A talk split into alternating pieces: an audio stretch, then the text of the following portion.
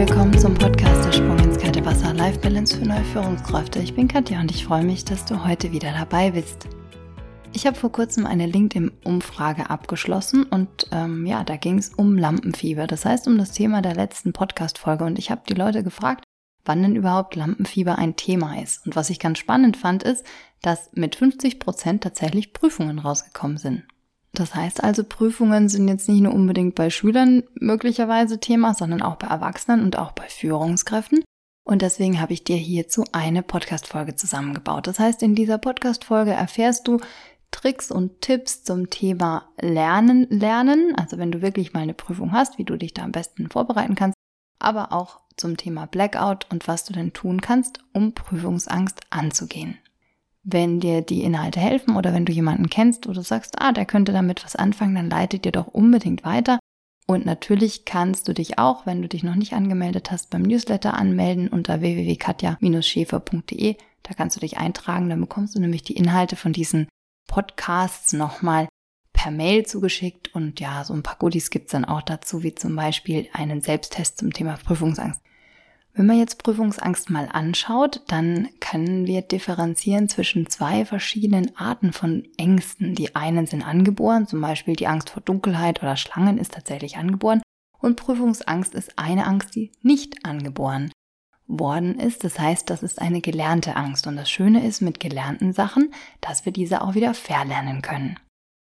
Wenn wir jetzt Prüfungsangst aber trotzdem haben, dann äußert die sich entweder körperlich, zum Beispiel über Schwitzen oder Kopfschmerzen, oder vielleicht auch geistig, das heißt, wir haben Panik, wir haben Angst oder ähm, wir werden von negativen Gedanken verfolgt, aber auch eben übers Verhalten. Das ist auf der einen Seite möglicherweise eine Vermeidung, also wir, verweigern zum Beispiel das Lernen, wir schieben das einfach immer mehr vor uns her oder wir vermeiden die Prüfungssituation, aber dazu gehört tatsächlich auch sowas wie Missbrauch von Tabletten, also alles, was uns an sich schadet, wenn es rund um das Thema Prüfung geht. Was du differenzieren kannst, ist einmal die Angst vor Prüfungsvorbereitung, die Angst vor der Prüfungssituation selber und die Angst vor Versag vor der Prüfung, aber auch die Angst vor dem, vor den Folgen einer nicht bestandenen Prüfung. Und der Blackout, also der sozusagen, wenn der Rollladen runtergeht, komplett, ja, in einer Prüfung, dann ist es das Gefühl, als hättest du ein komplettes Brett vorm Kopf. Und auch wenn du dich dann sehr gut vor, auf diese Prüfung vorbereitet hast oder auch auf das Gespräch, fällt dir einfach nichts mehr ein. Das heißt, du kannst das Gelernte nicht mehr abrufen, dir ist schlecht, du zitterst und bekommst einfach keinen klaren Gedanken. Wenn dir jetzt bei diesen ganzen Dingen, die ich dir hier sage, äh, ja auch heiß und kalt wird und sagst, oh, das ist bei mir auch so, dann melde dich unbedingt bei mir dann gucken wir das Ganze natürlich auch gerne bei dir individuell nochmal an. Jetzt geht es aber im nächsten Punkt darum, woher wir denn Prüfungsangst möglicherweise gelernt haben, wenn es denn eine gelernte Angst ist. Und das erste ist zwar ein bisschen fies, aber tatsächlich sind es ganz oft die Leistungsansprüche der eigenen Eltern oder ein Erziehungsstil. Also zum Beispiel, ähm, wenn, wenn früher schlechte Noten negativ bewertet worden sind, ja, oder wenn das einfach als Misserfolg gesehen worden ist. Gleichzeitig ist es so, dass wir unsere Eltern natürlich auch als Kinder erlebt haben, als Modell und auch als Vorbild. Und wenn die jetzt selber ziemlich ängstlich gewesen sind oder sehr leistungsorientiert waren, dann haben wir uns natürlich das Verhalten als Kinder abgeschaut. Und da dürfen wir natürlich ganz, ganz genau hinschauen, damit uns das heute als Erwachsene nicht behindert, zum Beispiel eben Prüfungen zu machen. Wenn ich mir das aber bewusst mache, das heißt, wenn ich mir einfach bewusst mache, okay, das kommt möglicherweise einfach von früher, ja, dann ist das schon mal der erste Schritt, um gegen Prüfungsangst was machen zu können. Das heißt, du schiebst sozusagen dein, dein Bewusstsein zwischen die Angst selber und äh, dein Verhalten und das ist tatsächlich auch schon der erste Schritt, der dir hilft, mit Prüfungen besser umgehen zu können. Natürlich kann es auch sein, dass es eigene Erfahrungen sind mit Prüfungen. Also ich kann mich auch lebhaft an Prüfungen in Mathe zum Beispiel erinnern. Zumindest habe ich das unfair erlebt. Da waren die Prüfer einfach unfair oder ähm, ja, vielleicht sogar die eigene Clique, also so die eigene Freundesklicke, wenn die einfach besser waren in einem Schulfach, zum Beispiel jetzt als du, dass die einen dann gehänselt haben oder so. Ne? Und das Ganze, das kann tatsächlich immer noch negative Auswirkungen auf unser Verhalten und unsere Reaktionen haben, wenn es denn jetzt um Prüfungen geht, weil wir das eben gelernt haben. Natürlich können es auch gesellschaftliche Normen sein. Also unsere Gesellschaft ist immer noch sehr auf, auf Leistungs getrimmt und wer das eben für sich annimmt und sein eigenes Selbstwertgefühl von Leistung abhängig macht, der läuft natürlich auch Gefahr, vor Prüfungen Angst zu bekommen, ja, weil der Anspruch ein riesen, riesengroßer auf einmal ist. Und ein Glaubenssatz dazu, also wenn, wenn man sich damit identifizieren kann, mit dem, mit dem Glaubenssatz, nur wer gut ist, zählt, ja, dann ist es natürlich auch wieder ein Trigger, der zu einer Prüfungsangst irgendwann führen kann. So ganz banal sind aber auch so soziale Faktoren, beziehungsweise so banal sind die gar nicht. Also nur mal angenommen, dein Job ist abhängig von einer bestandenen Prüfung oder ja, ähm, eine höhere, ein höheres Gehalt oder vielleicht auch einfach, ja, wenn du noch ein Studium machst und es selbst finanzierst oder eine Ausbildung machst und die selbst finanzierst und genau weißt, also für so eine zweite Prüfung, ja, oder für eine zweite, zweite Runde hast du einfach gar nicht das Geld, dann kann das natürlich auch ein riesengroßer Druck sein, der zu Prüfungsangst führen kann. Jetzt habe ich ganz viele gruselige Sachen erzählt. Jetzt gibt es natürlich auch noch Handwerkszeug bei Prüfungsangst. Und da habe ich das so ein bisschen eingeteilt für dich in der Vorbereitung, weil ich ja auch, ähm, also ich habe früher mal auch Lernen, Lernen Kurse gegeben für Azubis. Da habe ich jetzt einfach ein paar rausgesucht, die dir vielleicht sogar helfen, wenn du dich auf eine Prüfung vorbereitest. Aber auch dann eben Tipps für die Prüfung selbst und auch noch ein paar Tipps oder ein Notfallkoffer, wenn es denn um Blackout geht. Also, lernen, lernen. Wenn du dir jetzt überlegst, wann du am besten lernst, kannst du das natürlich dir am besten auch aussuchen. Das heißt, manche Leute lernen einfach morgens besser, manche mittags, manche abends, manche sogar in der Nacht. Bei mir ist es so die Zeit zwischen 7 und 11 Uhr ungefähr, da passt bei mir am meisten in meinen Kopf rein. Dann kannst du dir auch überlegen, wie lange du dich denn überhaupt am Stück konzentrieren kannst, weil es ist so, dass wir uns selten länger als eineinhalb Stunden wirklich am Stück konzentrieren können und dazu gehört auch, dass wir unbedingt Pausen einplanen.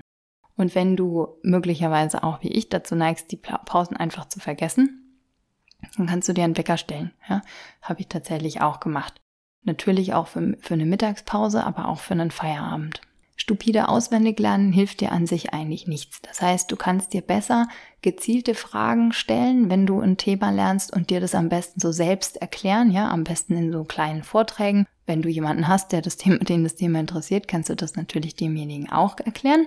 Und ähm, wenn du jetzt äh, zu einem bestimmten Thema was lernst, dann kannst du dir auch eine Mindmap erstellen. Du kannst Bilder malen mit wich den wichtigsten Inhalten. Also nutze da auch unbedingt so viele Sinne wie möglich, um dieses Lernen oder um dieses Wissen zu manifestieren. Wir haben einfach verschiedene Sinne. Das heißt, äh, es gibt den visuellen, also visuell, auditiv und kinästhetisch. Und wenn man halt alle miteinander verbindet in irgendeiner Form, dann kann man sich Inhalte tatsächlich am besten merken.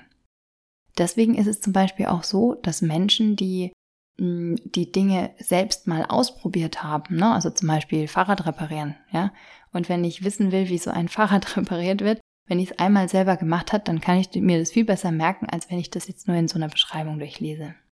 Ganz wichtig ist es auch, dass du dir einen Feierabend und Zeit zum Entspannen einplanst. Also unbedingt auch nicht nur die Pausen, sondern auch einen Feierabend einplanen und dass du dich auch eben belohnst. Ein guter Lernplan ist auch eine ganz tolle Sache, indem du dir die Zeit wirklich bis zur Prüfung gut einteilst. Plane auch unbedingt Wiederholungstage ein, das habe ich meinen Azubis auch immer gesagt, ja, das haben sie ganz gerne vergessen. Und stell dir sehr, sehr gerne auch vor, wie sich denn das anfühlt, wenn du diese Prüfung bestanden hast. Das heißt, nimm dir am besten jetzt schon was Schönes vor, wenn du denn aus diesem Prüfungsraum rausgehst. Und wenn du tatsächlich Panik hast vor dieser Prüfung, dann schau doch gerne mal, was denn wirklich schlimmstenfalls passieren kann, wenn du die Prüfung nicht bestehst. Also in der Regel geht da einfach die Welt nicht unter. Ja, für viele ist es natürlich schlimm, wenn eine Prüfung nicht bestanden wird, aber da kannst du dir überlegen, was dir denn für dein Leben wirklich, wirklich wichtig ist. Und das sind sehr wahrscheinlich nicht bestandene Prüfungen, sondern eher Werte wie, wie Gesundheit oder Familie oder so. Wenn du jetzt ähm, für die Prüfung selber dir ein paar Sachen vornimmst, kann ich dir sagen, es ist schon ganz schlau, ein bisschen was zu frühstücken oder zumindest ja, ein bisschen Zucker zu sich zu nehmen, eine Banane oder so. Nimm dir auch was zu trinken mit, wenn das, ähm, wenn das geht und pack am besten deine Tasche vorher, also am besten einen Abend vorher. Natürlich ist es auch gut, sich für die Anreise genug Zeit zu nehmen, aber nicht zu viel, ja, beziehungsweise nicht zu lange vorher da sein. Da gibt es nämlich so kleine Paniker. ich weiß nicht, ob du das aus deiner Schulzeit noch kennst. Die wollen dann noch ganz viel wissen und die nerven dann, ne? Also vielleicht hilft da auch einfach Kopfhörer und denen nicht zuzuhören. Wenn du in der Prüfung selber bist, dann schreib am besten nicht einfach los, sondern schau dir die Fragen erst genau an. Was du auch machen kannst, ist, dass du die Aufgaben ein bisschen einteilst. Das heißt, Die Aufgaben mit mehr Punkten, für die brauchst du normalerweise mehr Zeit, klar. Aber fang am besten mit denen an, die dir leicht fallen. Damit du keine Aufgabe vergisst, wenn es jetzt eine schriftliche Prüfung ist, mach auf jeden Fall sowas wie ein Ausrufezeichen neben die Aufgaben, die du noch nicht gemacht hast. Was auch ganz schlau ist, ist, dass du dir Platz für Nachträge unter den Lösungen lässt. Also lass da gerne Platz, weil dann hast du nämlich auch, wenn du alles beantwortet hast, noch die Möglichkeit, Dinge da zu ergänzen. So, jetzt gibt's noch einen Notfallkoffer Blackout. Also, wenn du jetzt komplett keine Ahnung mehr hast, worum es irgendwie geht, dann nimm dir ein leeres Blatt Papier, schreib in die Mitte die Frage oder den Begriff, um den es geht und mach ein Brainstorming außenrum. Und zwar so wild, wie es irgendwie geht. Ja, also völlig konfus. Mach das mit einem bestimmten Zeitraum, ja, also keine Ahnung, fünf Minuten vielleicht, ja, und schreib einfach mal drauf los. Wenn du dir danach die diese ganzen Begriffe anschaust, dann kann es sehr gut sein, dass du einen roten Faden wiederfindest und einfach einen Anfang, um diese Frage, um diese Prüfungsfrage gut beantworten zu können. Wenn dein Gehirn komplett streikt, habe ich auch einen Tipp für dich. Der hat bei meinen Azubis auch funktioniert, deswegen funktioniert der bestimmt bei dir auch. Du überlegst dir jetzt in diesem Moment, das hatte ich schon bei Lampenfieber gesagt, ich wiederhole es aber nochmal, eine Situation, in der du innerlich, innerlich grinsen musst. Ja? Also automatisch grinsen musst. Irgendeine lustige Situation mit Freunden oder so. Und wenn du sie hast, dann merkst du dir die jetzt und dann darfst du die üben. Das heißt am besten vom Schlaf gehen oder so. Ja, also immer schön brav innerlich grinsen. Und wenn du das gelernt hast, dann kannst du nämlich dieses innerliche Grinsen auch abrufen in einer Prüfungssituation. Und das Coole daran ist, das passt, passiert dann automatisch und du dein Gehirn bekommt sozusagen automatisch eine kurze Entspannungspause und die hilft auf jeden Fall gegen Blackout. Sowas wie Bauchatmung und Entspannungsübungen, Meditation und so hast du bestimmt schon gehört. Da findest du auf YouTube ganz, ganz viel dazu. Eine Kleinigkeit noch für die Kreativen unter euch. Wenn ihr Lust habt, dann schaut doch mal in eurem Körper, wo diese Prüfungsangst dann sitzt. Ja, vielleicht ist das wie so ein kleines Monster, was da so rumturnt. Vielleicht kannst du diesem Monster auch ein, ein Gesicht geben oder einen Namen oder einen Hut aufsetzen oder so. Und dann kannst du das auch zeichnen, wenn du das möchtest. Und wenn du das zeichnest, dann pinnst es irgendwo hin. Dann ist es nämlich nicht mehr ganz so dramatisch, so eine wabbelnde Masse, die dann Kopfweh macht, sondern ein kleines Monster, das man einfach besser, ja, in den Griff bekommt, wenn es dann wirklich auch nervt in der Prüfung. Jetzt gibt's natürlich dazu viele, viele Tipps mehr. Also da findest du ganz, ganz viel. Aber wenn du da Lust hast, dich mal ein bisschen mehr damit zu beschäftigen oder wirklich einen großen Bedarf hast, wenn es um Prüfungsangst geht, dann kannst du dich natürlich auch sehr, sehr gerne bei mir melden. Unter www.katja-schäfer.de findest du meine ganzen Daten oder du schreibst mir einfach unter mail at mindstone-coaching.de. Ich freue mich auf jeden Fall, wenn du aus dieser Podcast-Folge für dich was ziehen konntest und ja, schick die doch gerne weiter an alle, denen diese Podcast-Folge einen Mehrwert bietet, egal ob jung oder alt oder Führungskraft oder Mitarbeitende oder Kind oder wer auch immer. Gut, dann wünsche ich dir jetzt eine schöne Woche und freue mich, wenn du das nächste Mal dabei bist, wenn es heißt der Sprung ins kalte Wasser, Life Balance für neue Führungskräfte. Tschüss, eine schöne Woche dir.